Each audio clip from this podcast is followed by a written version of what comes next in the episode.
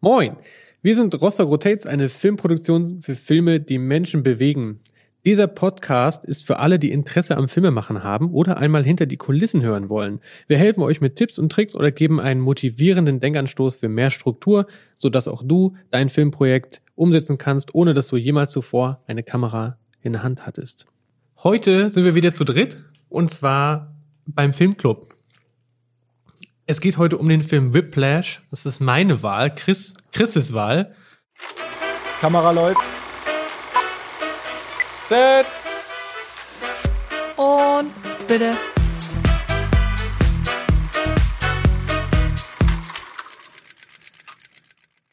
Ja, heute werden wir kurz mal analysieren und auseinandernehmen, was, was, was Whiplash so ausmacht. Ich, ich möchte übrigens vorweg sagen, ich will nicht spoilern. Ja, es gibt ein paar gute Ressourcen auch online tatsächlich über den Film. Da wird auch ein bisschen was erzählt über die über die Einleitungsszene und sowas alles. Darüber möchte ich auch unbedingt sprechen, aber ich würde ungern spoilern, weil ich finde den Film, man sollte den einfach mal gesehen haben und jemand, der ihn noch nicht gesehen hat, sollte hier noch unbedingt sich ermutigt fühlen, fühlen, diesen Film zu sehen. Das wird ihm viel, viel, viel Einsichten und Weisheit in seinem Leben bringen. Ja. Hallo Sabrina, hallo Jörn. Hi. Hi. Alles Geil. klar. Ich habe gewartet, bis er jetzt endlich, endlich mal anfängt hier. Okay, okay, ja, also ich Feuer frei. Also Whiplash. Ich habe ihn. Whiplash ist eine eine begründete Wahl von mir gewesen. Es gibt nur einen einzigen einen einzigen weiteren Film, den ich häufiger gesehen habe als Whiplash. Ich wurde dafür schon häufig gehatet. Das ist Star Wars Episode 1. Ja, jetzt habe ich es gesagt. Feuer frei.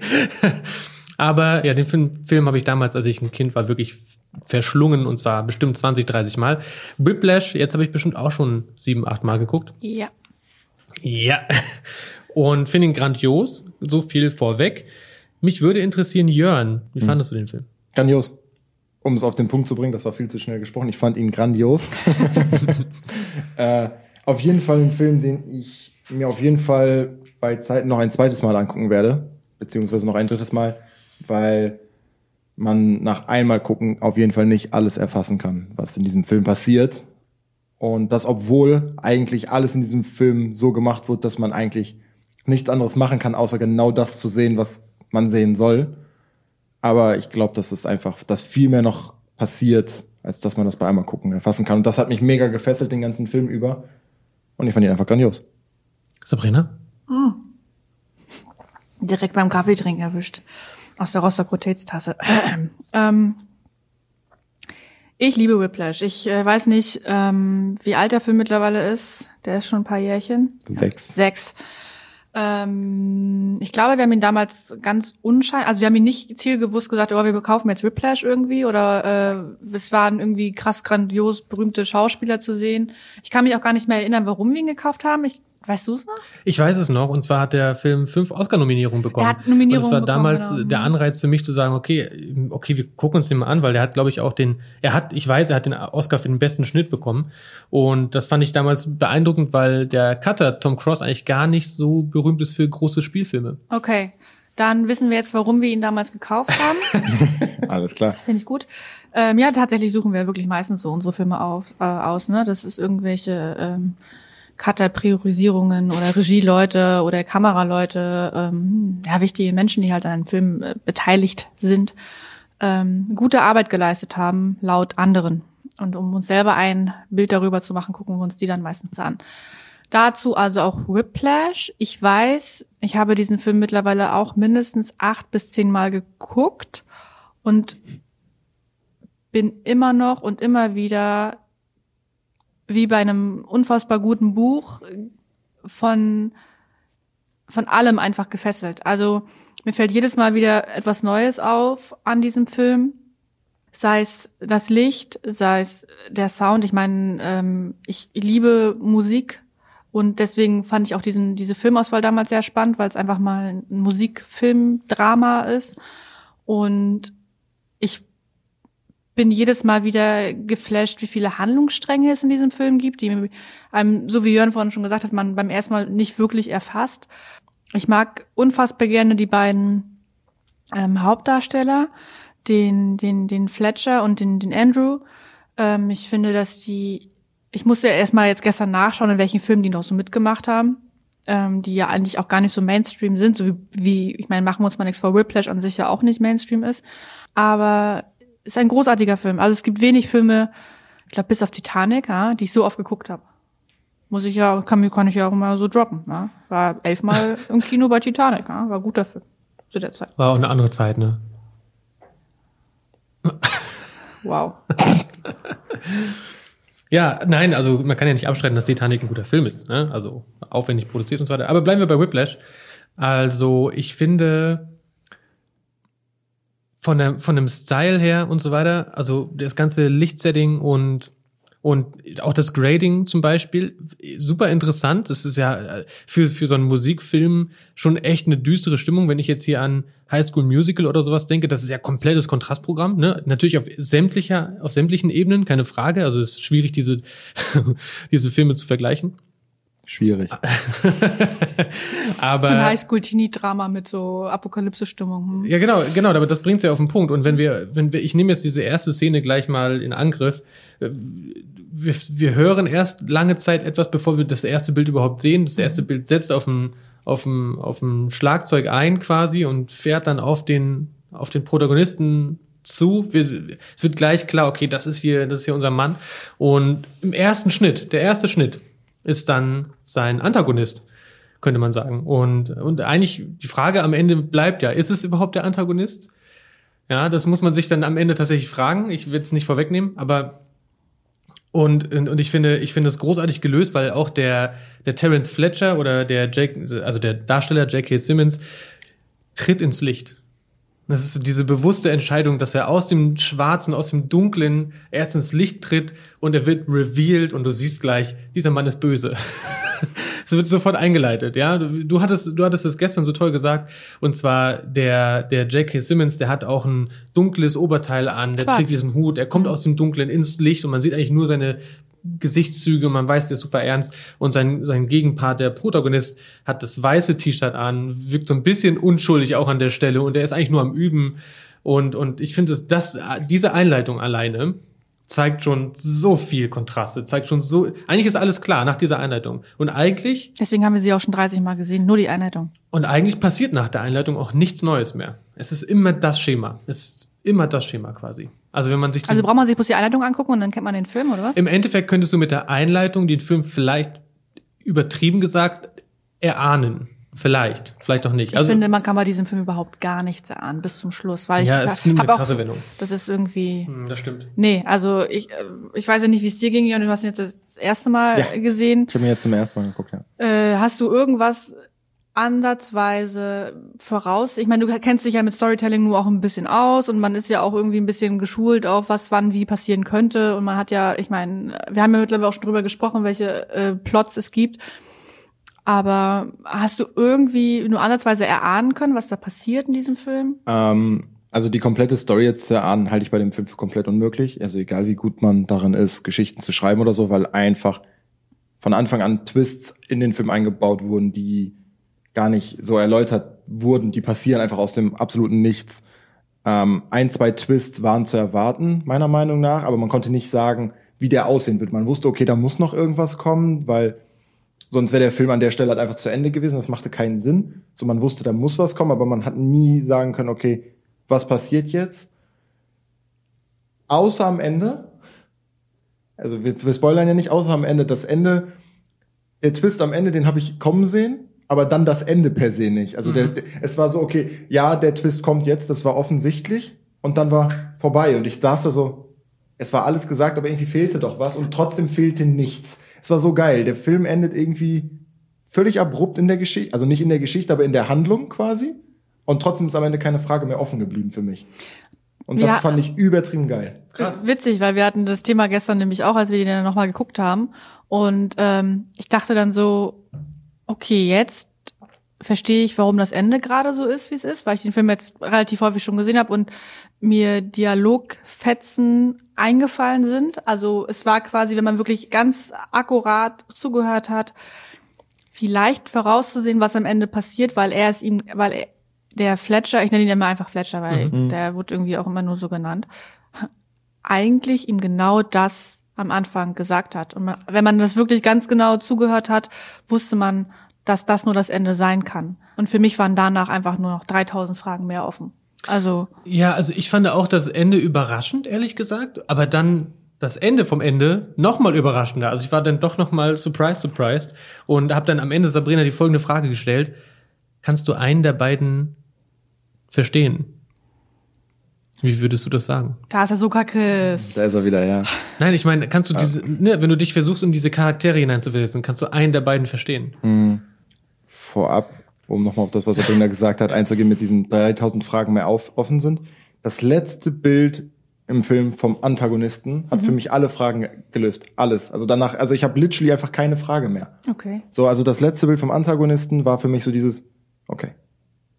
Und dann war Punkt, so für Okay. mich. So, klar hätte ich gerne dieses Abrupte nicht so gehabt, aber es, es war gut für den Film, deswegen war ich da einfach mega happy mit und es war mega geil. Es kam so richtig so dieses, wow.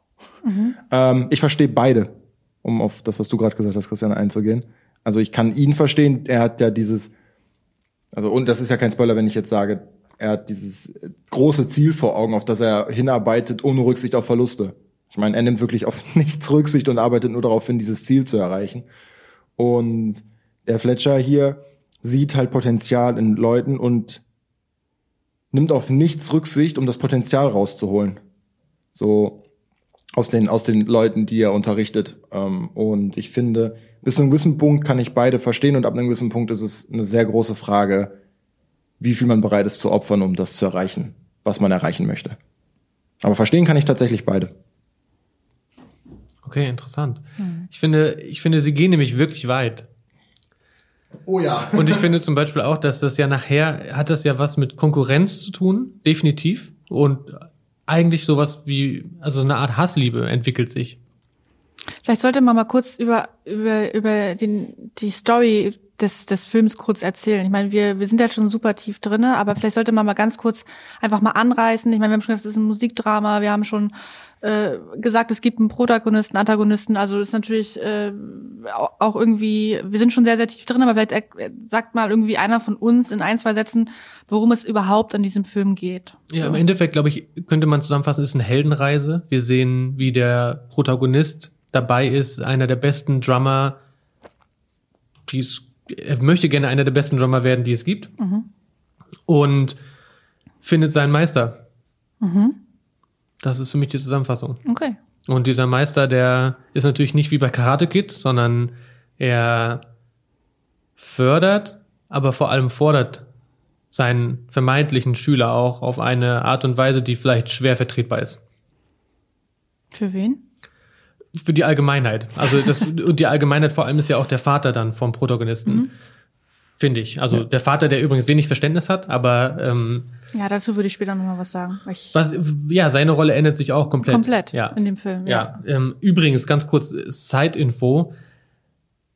Der Regisseur Damien Chazelle hat diesen Film gedreht, weil er selber quasi früher Schlagzeuger werden wollte in einer Jazzband. Er hat eigentlich erst selber Schlagzeug gespielt, war nie gut genug und hat dann angefangen, diesen Film zu drehen. Und äh, Randnotiz Nummer zwei. Der Film wurde erst als Kurzfilm produziert, weil er hat, also der Damien hat nicht die möglichen Ressourcen finden können, um den Film tatsächlich produzieren zu können, hat ihn dann als Kurzfilm produziert und bei Sundance eingeschickt. Nebenbei gesagt hat er dann den Kurzfilmpreis bekommen und dann die nötige Finanzierung, um diesen Film zu produzieren. Er hat 3,3 Millionen gekostet, hat 50 Millionen eingespielt, Pi mal Daumen, was schon echt ein gutes Stück ist, ist hat dann schlecht. ein Jahr später, also er hat Ende 2013, nee, Mitte 2013 den Kurzfilm eingeschickt und ein Jahr später nochmal bei Sundance eingeschickt und den Film Award bekommen, also für den besten Film, was schon lächerlich ist. Das bedeutet, und wurde auch gesagt, er hat den Film in zehn Wochen gedreht und geschnitten. Zehn Wochen mit einem Budget von 3,3 Millionen US-Dollar. Das ist Wahnsinn. Also klar, die Vorbereitung stand, er hatte das Skript, alles, es war alles ready. Ne? Das darf man nicht vergessen, das zählt ja eigentlich normalerweise auch in die Zeit. Aber in zehn Wochen ist schon, schon ein starkes Stück. Und dann den, den Award zu bekommen, den Oscar zu bekommen für besten Nebendarsteller, besten Schnitt und besten Ton. Oh, Auf jeden Fall. Voller die Waldfee. Ja. Ja, ich meine, da bist du ja auch eigentlich schon bei einem, finde ich, einer der wichtigsten Themen, der Ton in diesem Film. Ja, also feuerfrei. Wer möchte was dazu sagen? Tja, ich finde, ich finde allgemein, ich habe dann weiter auch ein bisschen recherchiert und der, der Hauptdarsteller, ich habe mich das, wir haben darüber eine kurze Diskussion gehabt, ob der Darsteller, der Miles Teller, selber das gespielt hat die ganze Zeit. Weil von den Schnitten her hätte es vielleicht so sein können, dass jemand anderes spielt manchmal. Aber ganz selten nur. Oder? Für, nee, ich finde, ich finde, es sind sehr viele Schnitte gewesen. äh, Beim, beim, gerade bei den Schlagzeugsachen. Viele Close-Up, Makros und so. Es wäre, wäre theoretisch vielleicht möglich gewesen, einen Double zu haben und das zu machen. Aber es war er selber. Er hat alles selber gespielt. Miles Teller ist selber ein Schlagzeug-Enthusiast gewesen, musste aber viel, viel, viel üben, hat sich tatsächlich auch die Daumen blutig geschlagen. Es ist tatsächlich real gewesen, also weil der ähm, Regisseur häufig gesagt hat, okay, er hätte eigentlich die Szene im Kasten gehabt, hat aber weiterlaufen lassen. Und ähm, das ist natürlich abgefahren. Das ist natürlich die, die Psychotricks von Regisseur, na klar, aber Die Bereitschaft von einem Schauspieler. auch das total Muss Wahnsinn. man, also, ist eine grandiose Leistung, also das muss man einfach anerkennen, so weit zu gehen, um, also, die Rolle quasi zu leben, vor allem auch so eine sehr spezielle Rolle, die so gezielt in eine Richtung geht. Ich meine, man läuft ja auch einfach Gefahr, dass das aufs private Leben überschwappt und so, und dieses Commitment einzugehen. Größten Respekt vor diesen Menschen auf jeden Fall. Ja, und um auf den Ton also nochmal zurückzukommen, wir haben hier teilweise ein kleines, ist das ein Orchester oder eine Big Band ist es dann eher? Eine Jazz Big Band. Jazz. Big Band. Und ich meine, das tonal natürlich überhaupt mitzunehmen, ist, glaube ich, ein Wahnsinnsaufwand. Ich glaube, das auch, es klang auch alles total gut abgemischt und die, alles war on point. Auch die Musiker an sich muss, ich meine, klar, das kann man im Schnitt noch ein bisschen fixen und so, aber das ist schon abgefahren. Also, ähm, ich, es gibt eine, es gab ein paar Behind-the-Scenes-Videos über den Ton, wie sie es aufge, aufgenommen haben und so. Das muss man sich einfach angucken. Ist schwer darüber zu sprechen, weil das muss man sich einfach mal ansehen. Okay. Ja. mm. Also, genau, also ganz kurz nochmal am Rand, Damien Chazelle hat dann am äh, zwei, drei Jahre, zwei Jahre später La La Land übrigens auch gemacht. Ja, auch ähm, ganz so grandioser Wieder ein Musikfilm. Musikdrama. Ja, genau. Ja, genau, also finde ich selber alles super krass. Wie fandet ihr denn, wie fandet ihr die Stimmung denn im Film? Beschreibt mal. Die Stimmung hat mich tatsächlich von Frame 1, also das ist gelogen, nicht von Frame 1, weil als der Film anfängt, sieht man ja eigentlich nichts. Korrekt. So, also möchte ich hier nicht von Frame 1 sprechen, sondern von Sekunde 1. Ist ein, ist ein ist doch ein Unterschied, finde ich. Bis zur letzten Sekunde nicht mehr losgelassen.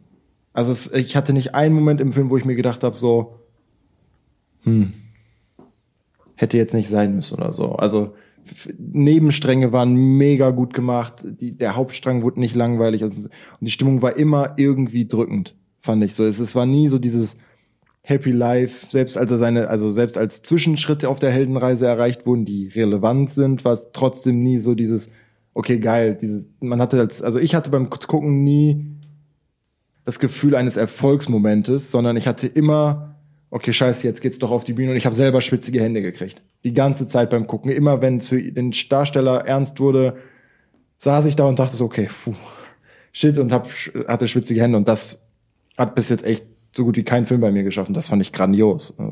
Und das beschreibt die Stimmung, glaube ich, am besten für mich. Ich fand's oder finde es ähm, tatsächlich ähm, fesselnd, total.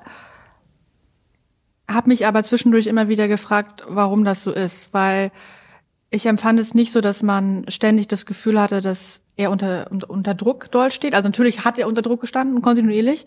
Jedoch waren immer wieder Momente, zum Beispiel, wenn er mit seiner Freundin gesprochen hat oder mit seinem Vater im Kino. Es gab ja immer wieder diese, oder wenn er bei seinen Eltern zu Hause war oder was auch. Es gab immer wieder Momente, wo man ähm, fest, also wo, wo man gemerkt hat, er hat noch ein normales Leben und er bemüht sich auch darum und er möchte eigentlich auch, äh, also es wurden sehr viele Side-Dinge einge eingefügt, um diese, diese, diesen Druck auf diesen Protagonisten ein bisschen zu mildern, finde ich. Also ich hatte zum Beispiel, als diese, ich sag jetzt mal, diese Situation an diesem Essenstisch waren, weil die ist mir sehr präsent noch im Kopf, wo er mit seinen Eltern und seinen Geschwistern am Tisch saß. Ich glaube, es war noch sein Onkel und sie haben ähm, einfach über die letzte Zeit gesprochen.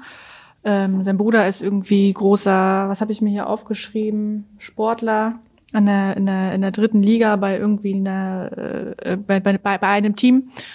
Und ähm, man, man denkt eigentlich, wenn man diese Situation sieht, okay, es gibt gerade zwei Möglichkeiten. Entweder ist es eine, eine Darstellung, um zu zeigen, oh, das ist aber schön entspannt, seine Familie, er kommt aus einem guten Umfeld, die treffen sich zum Essen zusammen. Ich meine, dieses Darstellen von diesem, man sitzt gemeinsam an einem Tisch und isst, ist ja eigentlich so ein heimeliges Gefühl. Es ist ja eigentlich so ein Gefühl von, du bist geborgen, du bist mit deiner Familie, bist gut aufgehoben. Also eigentlich hatte ich diesen Eindruck am Anfang, so, ne, als diese Szene quasi dargestellt wurde.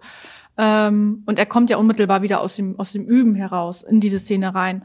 Und innerhalb von Sekunden schwingt es wieder um auf, wieder Druck auf ihn ausüben. Und in Form von, okay, dein Bruder ist besser als du, äh, keiner versteht so richtig, was du machst, du bist Musiker, warum bist du Musiker? Es wird, es wird wieder alles in Frage gestellt, was er macht.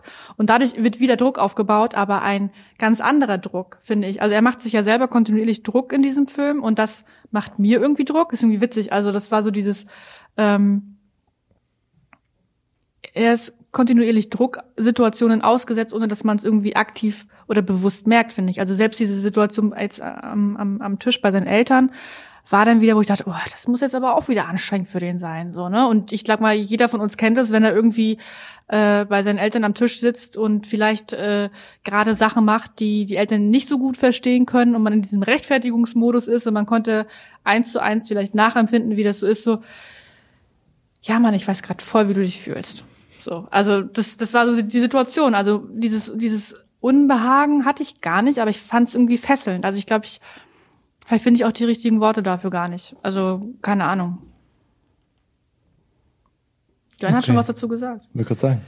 Ich finde das spannend, wie du das beurteilst, weil auch diese Situation zum Beispiel für mich überhaupt nicht entspannt war. Zu keinem Zeitpunkt, weil die ganze Zeit ging es ja eigentlich darum, wie toll alle anderen sind, während er ja in diesem in der quasi an der besten, er hat selber, glaube ich, gesagt, an der besten Schule für Musik quasi oder des Landes, ja. Genau, Landes, ja. also das heißt, und er ist da in diesem, in diesem, in dieser Big Band oder beziehungsweise in diesem, in dieser Studio-Band, so haben sie es mhm. genannt, aufgenommen worden und hat versucht, so richtig tryhard-mäßig seinen Erfolg darzustellen und alle sagen nur so, ah ja, okay. Ah jo, hier, dein Cousin oder Bruder, der hat jetzt gerade wieder diesen, diesen, äh, diesen Sportmove gemacht oder so, weißt? Also das war dann sofort, also da war schon klar, okay, alles klar. Und er fühlt sich natürlich dann auch noch extrem angegriffen, indem er da, dadurch, dass er halt ignoriert wird und Aber das habe ich ja auch zurück. gesagt. Ja, ja, genau, ich meine, genau. Dass die, dass die Situation eigentlich, dieses, man sitzt gemeinsam mit seiner Familie an einem Tisch, ist ja eigentlich so ein heimliches, alle sind gleich, alle passen aufeinander auf Gefühl. Ja, genau, aber das kam da schon für mich gar nicht rüber. Das ich erkläre warum, weil,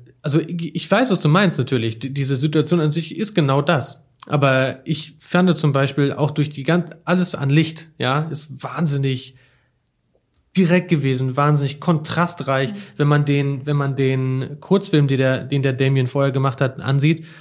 Überall war, war, es war sehr high-key. Wir haben sehr viel Licht gehabt. Die Gesichter waren klar zu erkennen. Es gab niemals irgendwo fiese Falten oder sonst irgendwas. Und überall waren Fenster und so. Und dann siehst du den Film, wie er am Ende war. Nirgendwo waren mehr Fenster.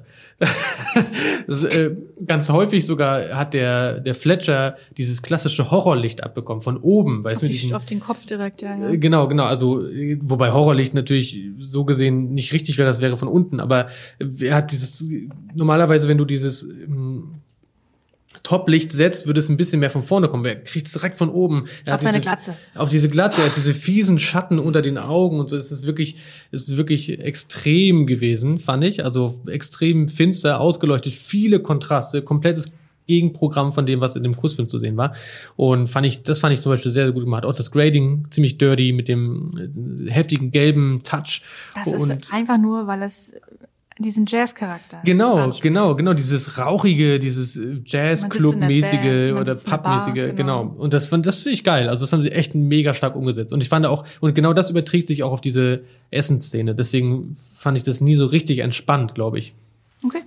Was ich, was ich cool finde, ist, dass du die Szene genannt hast, die für mich, ähm, was Positionierung der Charakter zueinander für den ganzen Film am besten symbolisiert.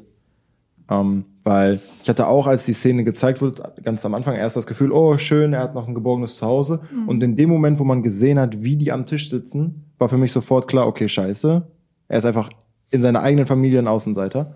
Weil alle sitzen sich gegenüber, der äh, Onkel saß vor Kopf. Ähm, Und er sitzt nicht neben seinem eigenen Vater und hat auch keine Person, die ihm gegenüber sitzt. Er saß am Familientisch trotzdem noch abseits. Und das finde ich, haben die im kompletten Film immer wieder grandios rübergebracht, weil auch als er dann mit seiner Freundin Zeit verbrachte und das gezeigt wurde, wurde er immer trotzdem isoliert dargestellt. Es war wenig Gemeinschaft. Das gleiche war, wenn er in der Band gesessen hat, er, er war am Schlagzeug, den, den hatten sie immer von den restlichen Leuten auch da, isoliert positioniert, unabhängig davon, was er gemacht hat. Und das zieht sich für mich visuell durch den ganzen Film und ich finde, die Szene ist einfach das perfekte Beispiel dafür, um das zu zeigen und das fand ich grandios. Ernsthaft. Und ja, mehr kann ich da auch nicht zu sagen. Aber das fand ich mega krass gemacht. Ja, okay, ich, ich weiß nicht, ich, für, für mich war das irgendwie die ganze Zeit klar, dass er da auch in seiner Familie keine Freunde hat. Nee, für mich nicht, weil sein Vater eigentlich der Einzige war, der immer, ja, lass uns noch mal ins Kino gehen. Ich Ja. hab dir extra äh, Traubengummi in Popcorn und lass uns noch mal anderes Popcorn. Also der, der Äh, genau also triffst du dich, also äh, Gegenfrage, triffst du dich jedes Wochenende mit deinem Vater zum Kino gucken? Aber diese Kinoszene ist doch genau der größte Witz gewesen. Der Vater geht mit ihm ins Kino und man stellt richtig fest, der Vater weiß gar nicht, was in seinem Sohn vorgeht. Er hat auch kein Verständnis dafür. Er, also es werden Rosinen in dieses Popcorn gemacht und der äh, Junge sagt dann so, ja, ich mag gar keine Rosinen. Ja, mein Gott. Und ich am Ende, am Ende gehen sie, sitzen sie im Kino und alles, was der Vater sagt, ist, ich verstehe dich einfach nicht. Und also aber das ist doch nur am Anfang so. Also ganz, es ist ja doch, also das ich ist. sage nicht, dass sich die Rolle nicht ändert, aber ich finde, genau das stellt irgendwie so dar, dass, dass auch da die Distanz total da ist. Aber Distanz heißt ja nicht, Außenseiter, er nicht Außenseiter sein kann. Also der Vater gibt sich ja trotzdem Total. Mühe. Also es wird ja von Anfang an zwar eine nicht intakte Beziehung gezeigt, aber eine trotz einer Beziehung, an der trotzdem aktiv gearbeitet wird. Das zieht sich ja auch durch den kompletten Film. Also Ja. deswegen, also ich fand die Essensszene, um da nochmal drauf einzugehen, härter dargestellt als die anderen Familienszenen zum Beispiel, also als die Szenen mit seinem Vater. Definitiv sogar, Und, klar. ja. Das stimmt schon. Der Vater ist der Einzige, der sich so ein bisschen versucht, auf ihn einzulassen. Und auch so. immer mehr. Also bis zum Schluss hin, ich meine, Mhm. er kommt ja dann auch zu der Aufführung und so. Das müsste er alles nicht machen, ne? Also mal ganz ehrlich, der hat Mhm. ja, und der hat ihn ja auch unterstützt, auch äh, ohne jetzt irgendwie zu spoilern, in einer sehr schwierigen Situation in dem Film, wo er ja so ein bisschen überlegt, äh, ob das alles gerade richtig ist, was er macht. Und er ja auch eigentlich zum kurz vorm Scheitern oder am Scheitern oder was auch immer ist. Und da war der Vater auch wieder der Einzige, der einen Schritt aktiv auf ihn zugemacht hat, der versucht hat, ihn zu verstehen, der ein Gespräch mit ihm aktiv gesucht hat, auch mit noch externer Berater, Betreuung, wie auch immer. Und ähm, gesagt hat, ey, du bist mir wichtig. Ich, ich weiß zwar nicht immer so richtig, was in dir vorgeht, ähm, aber ich möchte versuchen, dir zu helfen. Und auch wenn das nicht immer der richtige, auch wenn ich nicht immer richtig weiß, wie ich dir helfe, versuche ich es trotzdem. Und ich finde, dass, ähm, dass, dass man das auf jeden Fall nicht vernachlässigen Aber auch sollte. an der Stelle zum Beispiel habe ich mich gefragt, hat der Vater versucht, seinen Sohn zu verstehen? So, weißt also. Du hast die ganze Zeit gefragt, ob alle sich gegenseitig verstehen. Ich meine, du bist ja, du bist ja der Sokrates vom Herrn hier schon wieder, ne? Ja, ich, ich, ja, ich weiß nicht. Also ich, ich finde es auf jeden Fall total interessant dargestellt, wie die Beziehung sich auch entwickelt und so. Aber ja, mh, Guckt, guckt einfach den Film und macht euch davon selber ein Bild. genau, genau. Genau, Guckt ja. einfach den Film. Ich glaube, lass uns zusammenfassend jeder mal durchgehen. Wir haben Wertungen gehabt. Und äh, wie würdet ihr den auf von 0 bis 10, während 10 wirklich ganz gut ist, bewerten? Sabrini. Zabrini äh, kriegt von mir eine 9,5. 9,5 oder 0,5? 9,5, ja komm schon. Also ich habe ihn ja, ich würde einen Film, glaube ich, nicht so oft gucken, wenn ich ihn scheiße finden Mhm. würde. 9,5. Habe selten einen Film gesehen, der so viele Handl Handlungsstränge quasi gleichzeitig erzählen kann, ohne einen davon heftigst zu vernachlässigen. Bin und liebe Sound und Sounddesign und Musikdramen heftigst viel mehr als jegliche Comedy. Also ich, meine, ich bin sowieso ein, ein, ein Freund von Dramen. Ähm, Überraschung. Ähm, ich finde es unfassbar genial gelöst, wie mit doch sehr schwierigen Themen und auch sehr leichten, also schwer und leichten Themen, wie, ich meine, es ist in jedem Film irgendwas über Liebe drin oder Freundschaft oder was auch immer, ähm, umgegangen wird, aber auch gleichzeitig mit Themen wie ähm, Wut und, und Schmerzen und Ehrgeiz und Außenseitertum und, und so ein bisschen auch gut und böse gespielt wird. Ähm, ich finde die, ich meine, das haben wir, glaube ich, vergessen zu sagen. Ich finde die Dialoge unfassbar genial. Also die Sprache von dem Film ist so mutig gewählt. Ich habe selten einen Film gesehen, der sich getraut hat, mit, mit, mit der Sprache so, so genial umzugehen. Ähm, kann, kann eigentlich nur wenig sagen, was ich nicht gut finde an dem Film. Ja, ich würde dem Film auch eine 9,5 geben tatsächlich. Also ich fand den Film. Ich direkt wie eine Stimme ab. Ja, ja, ja, es ist krass. Nee, ich äh, bin den Film gerade noch so, während du gesprochen hast, einfach so mitgegangen, welche Szenen mich so richtig mitgenommen haben und so. Bis zu einem gewissen Punkt kann ich halt beide Seiten verstehen. Ich kann, konnte echt sehr stark mitfühlen und mich in ein, zwei Situationen auch einfach wiedererkennen, was manche Entscheidungen angeht. Und mich haben einfach super viele Aspekte an diesem Film sehr gereizt und auch sehr interessiert. Und er war einfach fesselnder als fast alle anderen Filme, die ich jemals geguckt habe. Und allein das ist für mich schon Grund, den Film erstens zu empfehlen und zwar jedem und zweitens dem Film so eine gute Bewertung zu geben, weil ich würde ihn auf jeden Fall nochmal gucken. Mhm. Okay, ja, ich würde dem Film eine 10 geben. Ich habe nicht viel zu meckern, sonst hätte ich nicht so häufig geguckt. Und möchte euch danken schon mal dafür, dass ihr, ihr Zeit hattet, um diesen Sehr Film gerne. quasi mal zu besprechen. Und ich freue mich, dass wir diesen Film gucken konnten nochmal. Es hat mir sehr viel Spaß gemacht. Ich hoffe, euch Zuhörern hat es auch so viel Spaß gemacht. Und wenn dem so ist, haben wir schon mal eine Filmclub-Folge gemacht. Da ging es nämlich um Man lernt nie aus. Also falls ihr sie noch nicht gehört habt, schaut mal vorbei, hört mal vorbei. Und ich danke euch fürs Zuhören. Freue mich auf das nächste Mal. Danke, dass ihr heute da wart. Bis demnächst. Tschüss. Ciao.